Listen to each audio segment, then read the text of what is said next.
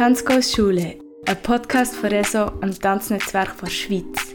Wie steht es um die Stellung von Tanz an Schulen? Was sind vielleicht Hürden und wo kann Tanz inspirieren und motivieren? Der Podcast Tanzkurs Schule von RESO begleitet und dokumentiert unterschiedliche Tanzvermittlungsprojekte in der Schweiz, wie Workshops, Projektwochen, Vorstellungspsyche und lässt Tanzschaffende VermittlerInnen, Lehrpersonen und SchülerInnen zu Wort kommen. Ja, sie fände es sehr schön, wenn Tanz in diesem Sinne einen höheren Stellenwert würde in der Schule, dann würde man sich die Zeit auch nehmen.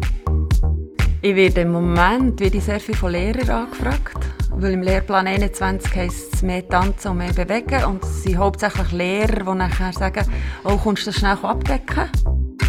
Für mich ist es so, wenn ich tanze, dann denke ich ja gar nicht anders oder so. Oder komme mir besser gesagt gar nicht in den Sinn, wo, irgendwie, wo das halt so Spass macht. Jetzt laufen wir so im Kreis. Auf dem Kreis. Eins, zwei, drei, stopp. Und vier könnt ihr zählen. Vier Schritte. Ich bin Trena, Tanzschaffende aus Bern und nehme die also mit, wo Tanz auf den Schulalltag trifft.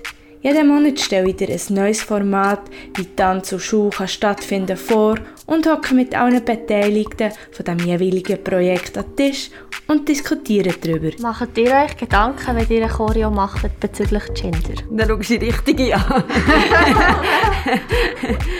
Das ist Tanzkurs Schule, ein Podcast von RESO, einem Tanznetzwerk der Schweiz.